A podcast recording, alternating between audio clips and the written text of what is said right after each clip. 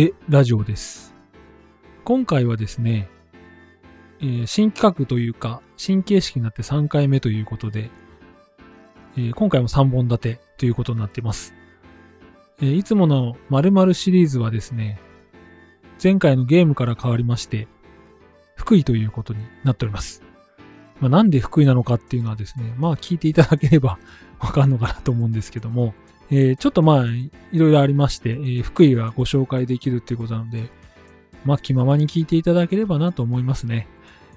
で、2本目、いつもの雑学講座はですね、ドメインの3回目ということで、多分3回目だと思うんですけども、えー続きを聞いていただければと思います。そしてあの、悩ましい、えー公式サイトよりはですね、相変わらず、あの、生みの苦しみ、生みの苦しみ？違うな。まあ、運営の下手くそな私のおかげでですね、悩んでますっていう話になるかもしれないんですけども、ちょっとその辺を聞いていただければと思います。最近ですね、あの、この収録の時ってハロウィン5なんですけども、えー常々思うがですね、えー私の某、あの、検索サイトというかですね、結構ニュースはですね、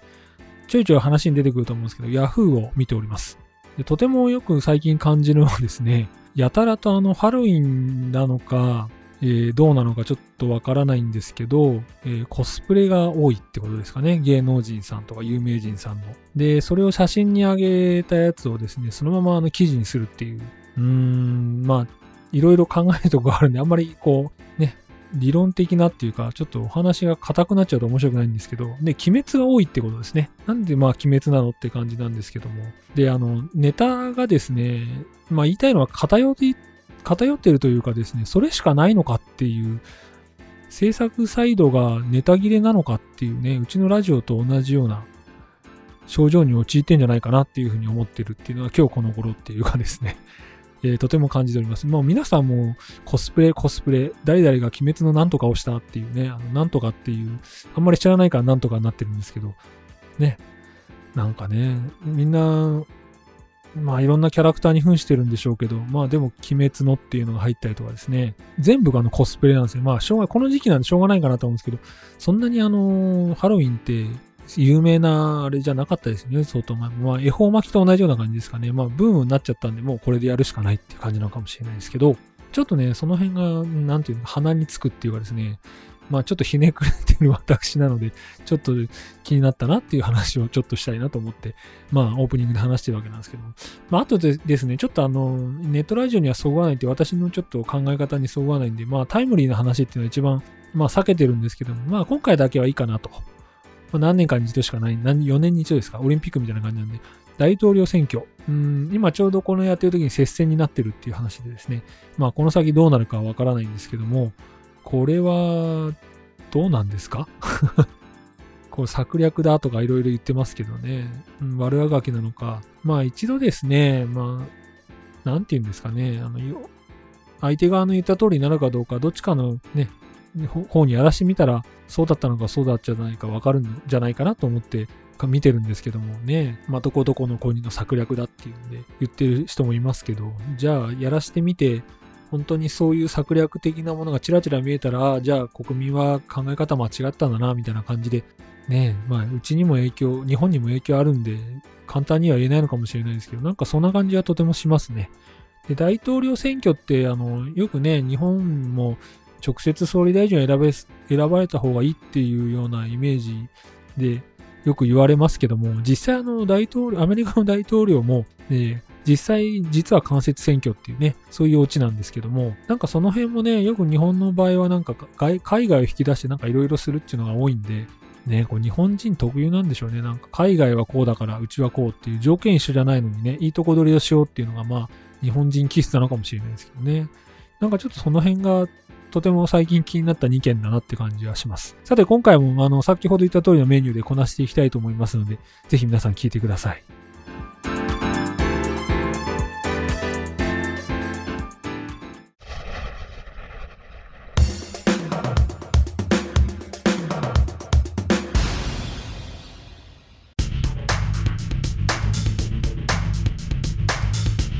ラジオシリーズ。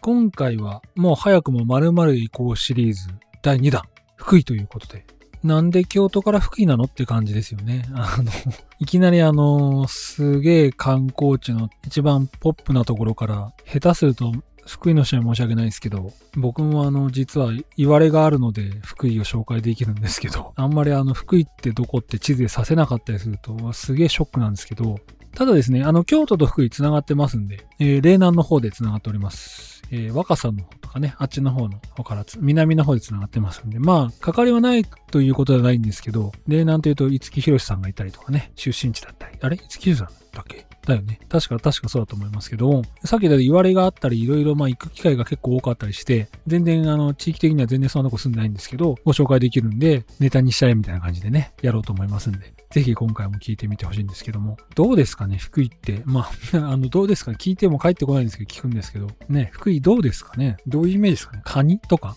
海鮮とか、あと何？東尋坊とか。東尋坊ね、最近もうね、サスペンスもやらないから出てこないかなって感じなんですけど、あと何ですかね、皆さん知ってるのはちょっと後で、まあ、ちょこちょこ出していこうかなと思うんですけど、そのおいおい出していきますんで、ぜひその辺は聞いてみていただければと思います。ね、買って知ったるというか、まあ、ちょっと知ってるので、余裕を持って紹介みたいな感じになってますけども。まあ、あの、概要から言うと、福井はですね、霊北と霊南というふうに一応呼び方がありまして、あれどこで分かれるんですかね？僕、あの、完全な地元じゃないので分かんないんですけど、ちょっとくびれてるというか、あの、細長いんですよね。福井自体が。で、あのー、ね、あの、南は京都の上か、上に繋がっていて、京都に繋がっていて、で、両北の方は多分、あの、隣はまあ、もちろん石川県なんですけど、えー、下は岐阜って感じですかね。そういう感じの繋がり方だと思うんですけど、あと滋賀も繋がってますね。まあ、そういう感じで大体あの滋賀に、まあ滋賀はもちろんあのね、北陸で、北陸本線とかで来るときには滋賀通ってきますんで、まあもちろんね、滋賀も繋がってますけども、まあ岐阜寄りに近い方が、まあ霊北の方が私のはよく知ってるので、まあ霊北中心になっちゃうんですけど、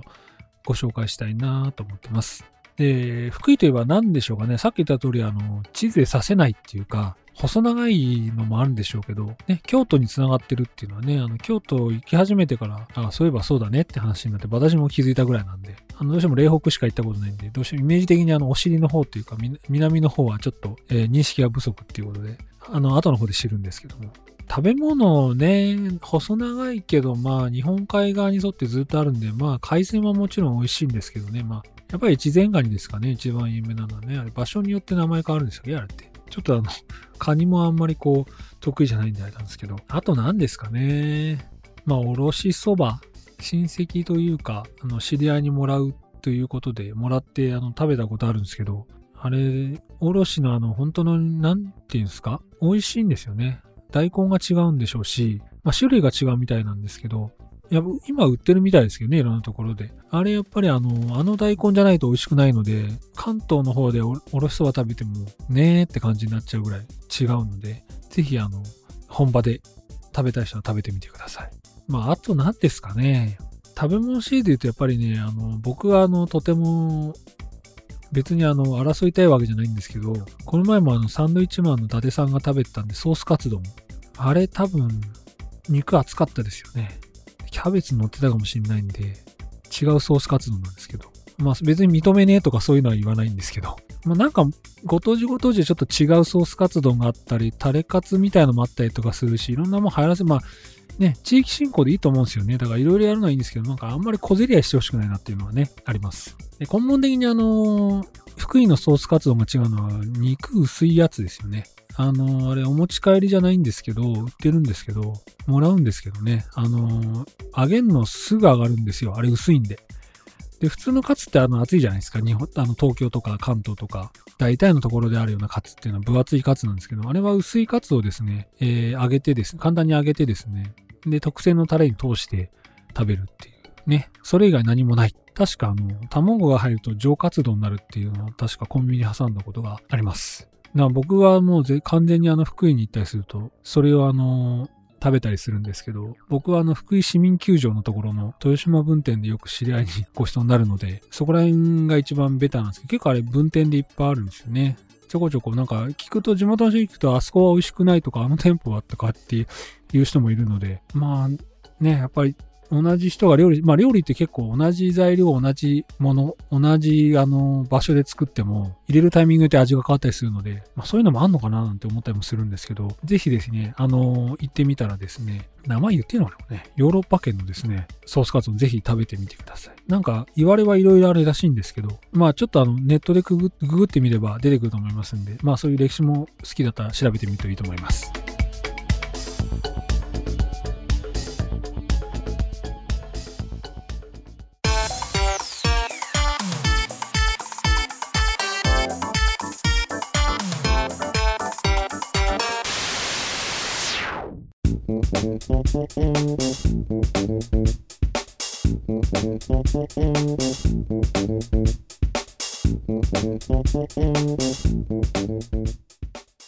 で、ソースカツ丼の話がまあずっと出てるので続けていきたいと思うんですけど、まああの、福井市民劇場の近くで食べてるとこはまあよく連れてってもらうんですけど、あと旅行でも行ったことがあるので、まあ片町のあのね、あの駅前の片町の、まあ、本店ですか。あそこも結構ね、えー食べた、食べましたけど、まあ美味しいですね。まあどこがどうのって、やっぱりあのソウルフードっていうか、毎日食べてるわけじゃないんで、やっぱ味の微妙な差っていうのは、どこどこが美味しい、どこどこが美味しくないっていうのはちょっと、やっぱ数食べないとね、ああいうのは出てこないと思う、やっぱり地元感がないと言えないんでしょうけど、まあそれなりにやっぱ美味しいですよね。で、一つ疑問なのが、金沢もそうなんですけど、福井もそうなんですけど、中心地がみんな片町っていうのは何でなんですかねちょっと教えてもらいたいなと思うんですけど、ね、福井のあの駅前も片町っていうのがありましてね、金沢もあの繁華街は片町がありまして、まあ、金沢も行ったことがあるので、そのうちあの、また〇〇エコシーズ金沢編ですって、どんなあの、地続きで行こうかなっていうのもちょっと楽しみかなと。新潟はね、行ったことはあるんですけど、高校のあの遠征とか、ぶあの、まあ言ったバスケットの遠征とかでしか行ったことがないんで、全然出たことがないっていうのがあって、なかなか紹介できないですよね。岐阜も行ったことないし、名古屋も意外とないんですよね。だから何も、あの、これ以上シリーズ繋がらないっていうか、あ、鳥取はありますけど繋がってないな。兵庫、兵庫が間挟んじゃってるんで、兵庫も行ったことないですよね。まあ、そんな話で、あの、ちょっと脱線しましたけど、ソースカツ丼ぜひ、えー、来たら食べてみてください。なかなかね、あれ、えっ、と、日本橋に今お店あるのかわかんないですけど、福井の人がやってるお店がありまして、そこで久々に食べましたけど、まあ、それ、それなりっていうのは言い方悪いですけど、懐かしいなと思って食べれたんで、まあ、そこもおすすめかなと思いますし、で、あの、今、チェーン店がですね、いっぱいあって、ね、流行るとやっぱりこう、真似するってわけじゃないですけど、あの、必ずどっか、福井の方のチェーン店とか入るとソースカツ丼セットみたいなのがあってついてくるんですけど、やっぱりタレが違うのかな。やっぱり僕はヨーロッパ圏一押しですね、やっぱりね。で、一応さっきググればって言ったんですけど、まあ、なんか昔は都立大学の方でやってた人が店を引き出してこっちに来てやったっていう噂もあるみたいなんで、まあちょっと不確かなんで私の方でそんなに コメントしないんですけど、まあぜひあの、他とあの、他は他でキャベツ引いてようが肉が厚かろうが別にソースカツ丼で名乗っていいと思うんで、これじゃなきゃダメっていうのはまあこだわりでいいと思うんですけど、応援する意味ではいいと思うんですけどね、なんか、まあ共存していって、なんかいい意味で小競り合いしてくれるといいかなっていうふうに思ってますね。で、あとあの、福井って言うと僕あの、ソースカツ丼は前から多分食べたんですけど、あんまり食べ物でいい思い出がないというか、まあ行くとですね、あの、ハブタイ餅を子供がよくもらったんですね。ハブタイ餅わかりますかね？あの白い粉にかかったあのシンプルなハブタイ餅。私の試合大好きみたいなんですね、あのシンプルさが。どうも私はあの、やっぱりずっとこの関東の方です育っているので、シンプルってあんまり、ね、あのもう駄菓子屋さんがいっぱい流行ってた頃なんで、あれいう味に慣れちゃってて、ああいうシンプルな特徴だと、今は食べれるんですけど、昔はもう美味しいもんだと思ってなかったので、なんだかなって思ってたんですけど、あの、大人になっていくようになってですね、あの、話してるとですね、なんかいろいろハブタイ餅もやっぱりそそういうのであまり人気が出ないって思ったらしくて、いろんなあの、ハブタイ巻きやらなんやら、変化させたのをね、あの、ハブタイ餅いろいろくるんで、お菓子にして出してるみたいなんで、ぜひ、あの、ハブタイ餅も、あの、シンプルさもいいっていうのもありますけど、ぜひあの、いろいろ工夫してるみたいなんで、お土産に買うときはぜひいろんなもの買ってってあげていただければと思いますね。あとまあ、ね、ソースカツのおろしそば、ハブタイ餅で出ました、出ましたけど、あとは何ですか、伝統料理でへしこ？もうこれ本当つい最近ですね、へしこを食べるようになったのって。まあ大人がね、食べるようなもんなんで、ね、お酒のあてで食べるっていうんで、まあもらったりしたんですけど、あれ何ですかね。野菜と挟むんですかね。カブとか、キュウリとか。あれ僕もちょっとあの、郷土料理でちょっと食べたんですけど、旅行行った時に。あれ結構美味しいですね。あの、塩味が強くて結構、あの、本当にあてというか、ちょっと箸休め的な感じじゃないですけど、それ食べてすごい美味しいですよね。あれも結構伝統料理的な感じですよね。サバのへしこ。あれもぜひ、あの、おすすめなんでぜひ食べてみていただければと思います。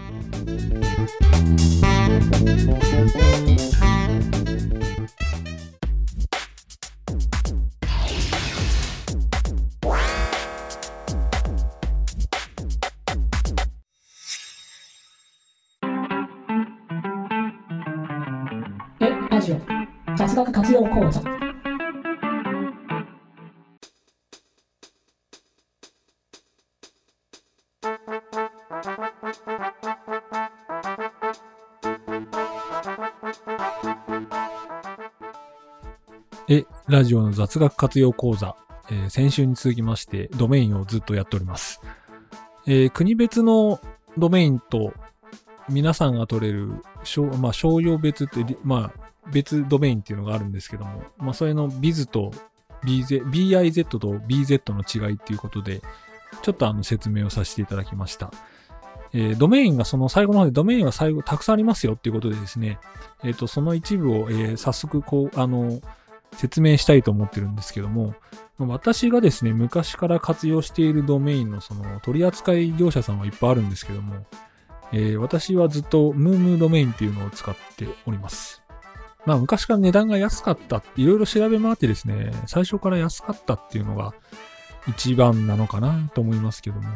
でですね、種類は本当にたくさんあります。えー、今は、まあね、日本誰でも取れるとかね、あの、いろんな国でやっぱりあの、利用者が少ないのか、まあ外貨を稼ぐかどっちかわからないんですけど、まあ両方かもしれないんですけど、えー、2文字のドメインもありますし、今はですね、何文字っていうレベルじゃないのもあります。まあ、一つ面白いのはドットプロとかですね、えー、それはいろいろあの、なんていうんですか、プロフェッショナルっていう意味合いなので、えー、ちょっと、えー、ていうんですかね、専門業の方が取ったりとかっていうのを、まあ、目指してるみたいなんですね。あとはですね、ドット TV、ツバルっていう国がありまして、これもあの国なんですけど、テレビの略称で TV ですから、これもやっぱり外貨稼ぐっていうかですね、えっ、ー、と、僕、今ちょっとの、最近覗かなくなっちゃったんですけど、ドット TV はめちゃめちゃ昔高かったですね。テレビがやっぱ全盛だったっていうのと、えー、これに、あのね、前のものを自分で文字を考えて、ドット TV って考えれば、テレビ番組なのかなっていうのもちょっとあれなので、あります。で、一つポイントが、あの、ある、まあ、このテレビはそうだったと思うんですけど、えー、3文字以内であると、えー、プレミアムドメインと言って高くなってしまうのかなっていうのが確かあったと思うんですけど、今、今はどうなってるかちょっとすいません。わからないんですけども、あります。で、ドメインはですね、基本的に確か3文字以上だったと思います。最低が3文字。で、私がですね、まずあの、最初に見てほしいのは、この価格一覧というか、ドメインがどれ、何があるのかっていうのをですね、見ていただいて、本当に今すごいたくさんあります。えー、いろいろね、本当に後ろにつけて、あの、家とかハウスとかですね、今見るだけでもドットウォッチとかですね、ギフト。ギフトもギフツとギフトがあって、で、ワークもワークスとワークがあって、本当にすごいいっぱいあるんですよな。なんでこんな増えちゃったんだろうって僕思ってるんですけど、まあ、あとですね、えー、日本人の皆さんで言うと、えー、県別、ドット東京、ドット沖縄、えー、あります。ドット横浜もありますね。ドットキャピタルというのもちょっと見かけました。で、そういうのもですね、あの、ありますんで、まず見ていただいてですね、なんか自分がこう、やりたいものとかですね、表現できるものを、えー、考えていただいて、何をやりたいかによってですね、それに後ろが、えー、一番マッチングするようなやつがあればですね、いいかなと思います。例えば、あの、お医者さんとか、そういうの、ドットプロとかですね、まあ、そういうのを探していただいて、あれ、あ、あったと思ったらですね、今度はですね、で、私なりのあの、やり方なんですけども、なるべく短く、えー、まあ、3文字以上っていうのがありますんで、なるべく短く。えー、これはですね、ちょっと私、昔の名残っていう形でやっちゃってるんですけども、まず覚えやすいっていうことと、えー、仮に、えー、今はもうメールとかね、LINE とかがありますんで、そんなことないんですけど、口で届けなきゃ、まあ話して届けなきゃいけない時ですね。あの、こうやってラジオみたいに口でじゃあ、えー、ここちらにメールアドレスくださいって言って、すごい長い文字だと、あの、えー、聞き取りはちゃんとできているとか、発言はちゃんとできてるかもしれないんですけど、えー、あのね、うまく伝わらないとか、うまく変換できなかったりするときに、えー、エラーが発生します。そうすると、あの、例えば .com だったら、.com は皆さんわかんない .com って入れればいいんですけども、その前の文字がですね、えらく長いとですね、えー、ちょっと苦労しますね。伝えるのに。例えば、えー、数字の3密で 333.com ですって言ったらですね、まあすいません。それ取ってる方は申し訳ありません。えー、例えばですと、そうなるとですね、まあそれ間違いないんですけど、えー、数字の列が5個とか6個になっていくと、もしかしたら間違えるかもしれないと。いうことがありますんで、その辺はあの考え、ここからはあのちょっと面白い言葉遊びの世界になってくるので、えー、なんか少しね、あの、ダジャレで決めるとか、あとはイニシャルでね、あの、頭文字だけ NBA とですね、ナショナルバスケットボールアソシエーションの NBA.com ですから。ああい風になれますんで、あの、そうすると、あの、略せるんで NBA でわかるんですけど、あと、日本語のローマ字でですね、えー、気をつけていただきたいのは、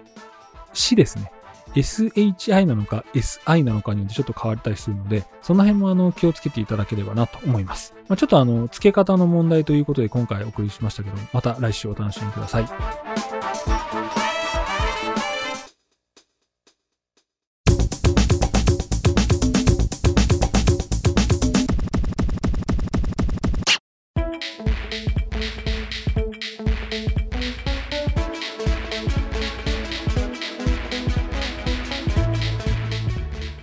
公式サイトよりというコーナーです。3回目なんですけども、全くもってあの、ネタなしっていうね、どうすべきかなっていうね、これ悩んじゃってるんですけど、まあ、インスタの投稿とかですね、そういうのちょっと手加えていきたいなとは思ってはいるんですけど、まあ、これ公式サイトにちょっと関連してるんでお話をしていくんですけど、まあ、ネタがやっぱり他力本願的なやつは待つしかないっていう感じなんですけども、まあ、公式サイト、えー、ご紹介させていただいてますけども、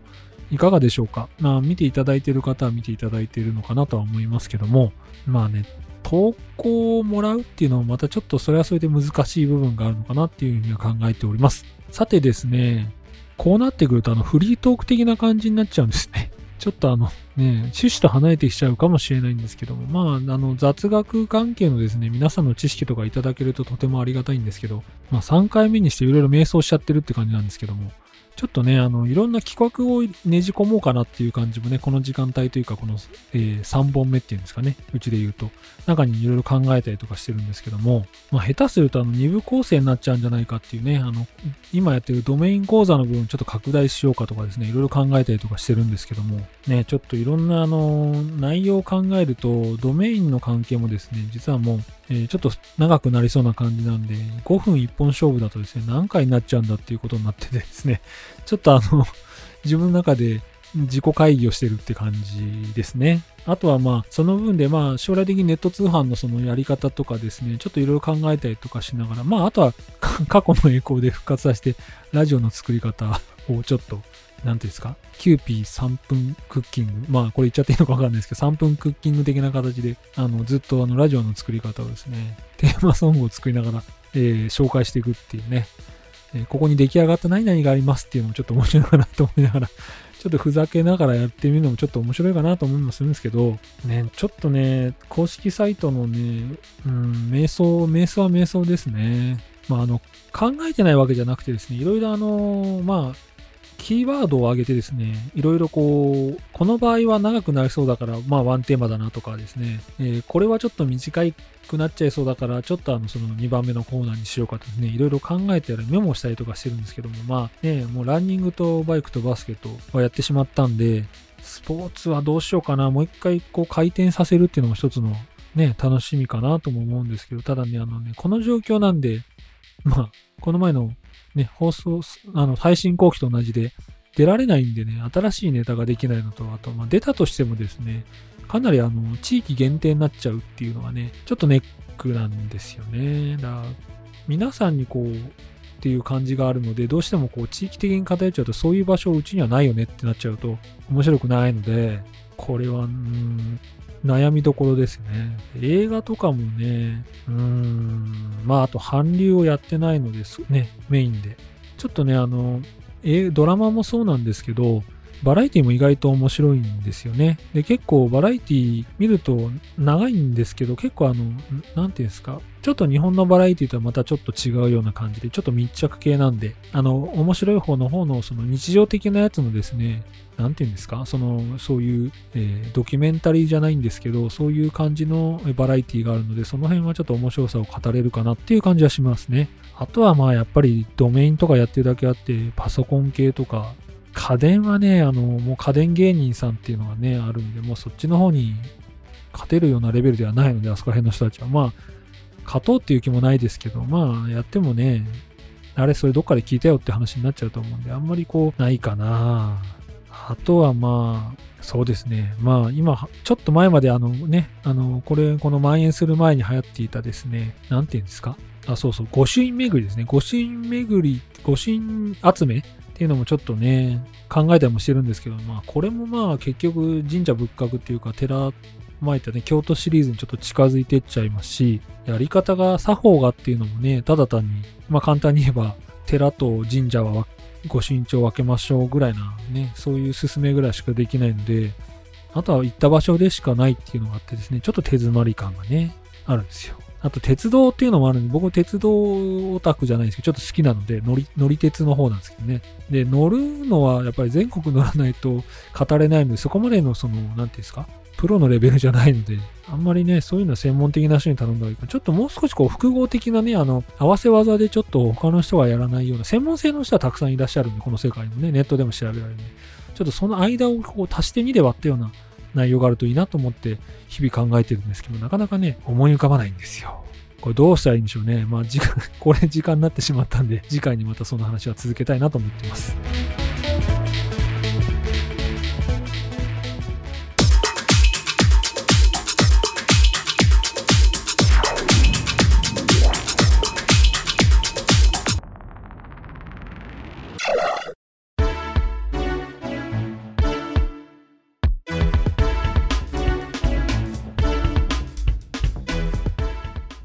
エンディングです。なかなかあの、進まない第2のあの雑学講座のドメイン編ですけども、まあ、ゆっくり聞いていただければかなと思います。まあ、いきなり飛んじゃって、まあ、2個目の話からなんですけど、まあ、福井はですね、来週も続きがありますんで、まあ、たまたまあの、まあ、ここだけの話、打ち上げちゃうんですけど、あれ一応ワンテーマシリーズで撮ってあるんで、本当はあの、一本で撮れるんですけど、まあ、ちょっと途中でぶった切らせていただいてですね、来週はその続きからっていうことで、まあ、それはまたご案内させていただきます。どうですかね？まあ、その うん、もうグダグダ感いっぱいになっちゃってるんですけど、まあね、まあなんとなんとか進んでいこうって言わせてるんですけど、まあこれ生みの苦しみだと思ってですね、書いてるとこなんですけども、えー、今、ね、公式サイトよりはちょっとよくよくね、どういうコーナーなのって話になってきちゃってるんですけども、まあ、ワンテーマもですね、ちょっと、まあ、少しテーマを絞って、面白いものやれたらなと思っています。さてですね、まあ、先日あの、前回もオープニングかエンディングで話したあの、ループの音楽の件で TT やりましたけども、まあ、あれ調べるとですね、JY パークさんのあの、あの会社の、ね、トゥワイスさんはそうらしいんですけど、えー、JY パークといえばですね、まあ、日本でいうニーズ20のえー、プロデューサーでもありますけども、まあやっぱりね、その他のね、韓国のちょっと暴露系があって、やっぱりなんか J.I. パークさんのそのあれで人間性を重視してるっていうのをクローズアップされたりとかしてね、まあ相手がそう出たのうちはちゃんとやってますっていうのを出すのかもしれないんですけど、まあそういうのもちょっとね、いくら売れてても成果が悪いは出しませんみたいなの書いてありましたけど、どっかの記事に。まあ、それはそれでいいのかなとは思いますけどね。まあ、それを売りにしてるのか。まあ、結局、長い目で見るとそっちの方が良いっていう話になるってことを言いたいなと思いますけどね。まあ、TT はまだ相変わらずループ系です。もうちょっとループすると思います。新しいのが出てくるまでは。さてですね、あともう一つあの、まあ、ちょっと前に話したと思うんですけど、大泉洋さん主演の、えー、三国志えー、制作発表会のそのあれをテレビで流れてましたんで、まあちょっと耳に入れるぐらいで、まあちょっと映像は完全に見てないんですけども、えー、話し声だけ聞けるような状況があったので、ちょっと、えー、聞いてたんですけども、まあやっぱりね、あの二人は、あとみんなパネルだったっていう、ちょっとあの、まあ完全にあれ狙ってるんじゃないかっていうね、あそういう体では一番面白いからそうしちゃえみたいなね、あの、人件費もかかんないしみたいな感じなのかもしれないですけど、ちょっと面白かった。家計も面白かったですね、あの、室くんの、室くんのって言って、まあ、室さんのその、ね、孔明さんもなかなかいけそうですよね。他力なところって書いてありましたけど、まあ、そのままでいいんだよってお互いに、大泉さんもみんな言われたみたいですけど、そのままってっていうね、なんかすごいあの反論してましたけども、ちょっと面白い内容でした。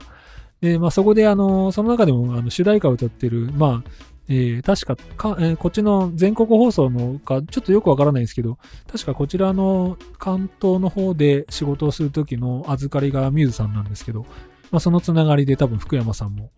えー、主題歌を歌ってたりとかいろいろ関係があるんでしょうけども、えー、それで、あの、コメントを、まあ、話をした時のそのね、会見の中で言ってましたけど、まあ、大泉洋さんの相変わらずのあの、福山雅治のモノマネでやってました。まあ、あれをね、聞いちゃうと、まあ、どうでしょうファンの場合は知ってると思うんですけど、ね、あの、ハイビジョンというか、あのね、えー、デジタル放送になった時の第1回目の時の、えー、原付全国制覇のやつですね。あの中で、えー、有名なシーンがありますよね。あの、福山雅治さんのモノマネをするっていうね。あの、音くんのくだりですね。あのところから、まあ聞いてると、まあ、まあ、ちょいちょい似てるかなと思いつつ、まあ、あれや、あれをまた披露したのかっていうね、あの、身内ネタみたいな感じでちょっとなってるみたいなんですけど、まあ、あとあの、あの時の、まあ、ちょっと脱線しますけど、話で言うと、たまたまあの、ね、え、ドライバーチェンジで、ドライバーズチェンジというか、まあ、運転するバイクのね、チェンジがあって、えー、大泉洋さんが引っ込んで赤ヘルが登場するっていう時にですね、その休憩の時間に、おかきをね、激辛のおか、おかきかなんかせんべいかなんか食べたんですよね。それで声がおかしくなって、で、その声で遊んでたら、えー、当時の、その当時なのかな麻生総理の声に似ちゃったんで、まずそこから始まって、そ、そこの流れでいろいろ流れになって福山雅治さんの、えー、声真似をしたっていう、そういう流れで福山雅治さんが登場するんですけど、まあそのモノマネをまあ多分ずっと愛用しているってことだと思うんですよね。なんかまあ、話ずれましたけど、三国志かなり面白そうなんで、やっぱ見てみたいんですけどね、このご時世ですからね、ちょっとね、すぐ行って見れるかなっていうのがね、ちょっと怖い部分があるんですけども、まあ、さてさて、あの、今週もですね、聞いていただきましてありがとうございました。来週もですね、なるべく頑張って、お休みしないで続けたいなと思ってますんで、来週も聞いてみてください。